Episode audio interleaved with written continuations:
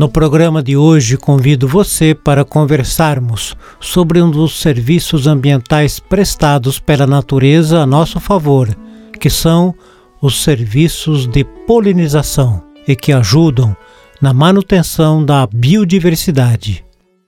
Podemos citar aqui alguns animais polinizadores, tais como as abelhas, as joaninhas e outros besouros, as moscas, mariposas, borboletas, pássaros como o beija-flor e certas espécies de morcegos.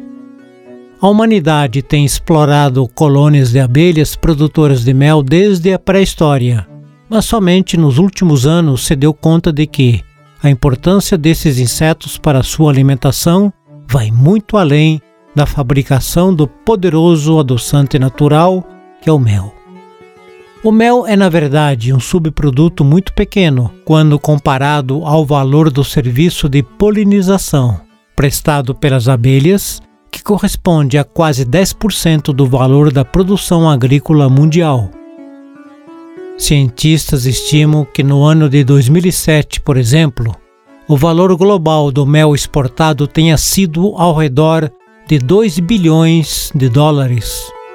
Já o valor dos serviços ambientais prestados pelas abelhas para a polinização em todo o mundo era calculado em mais de 200 bilhões de dólares. As verduras e frutas lideram as categorias de alimentos que necessitam de insetos para polinização. Seguem as culturas de oleaginosas, dos estimulantes como o café, o chá, as amêndoas, e algumas outras especiarias.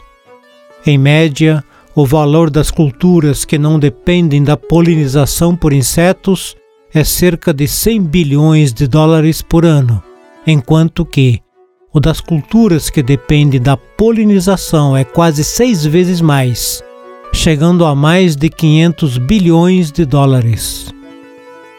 Cerca de 75% da alimentação humana depende direta ou indiretamente de plantas polinizadas ou beneficiadas pela polinização animal. Insetos como as abelhas ajudam a aumentar a produtividade e a qualidade dos frutos.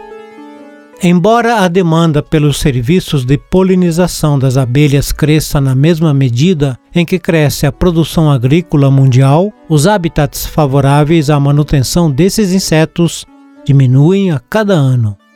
Entre os fatores apontados como causa do desaparecimento das abelhas estão o uso inadequado de herbicidas e pesticidas, o desmatamento seguido pela ocupação do solo por extensas monoculturas e a migração de colônias de abelhas para promover a polinização agrícola. O nosso programa de hoje fica por aqui. Até a próxima!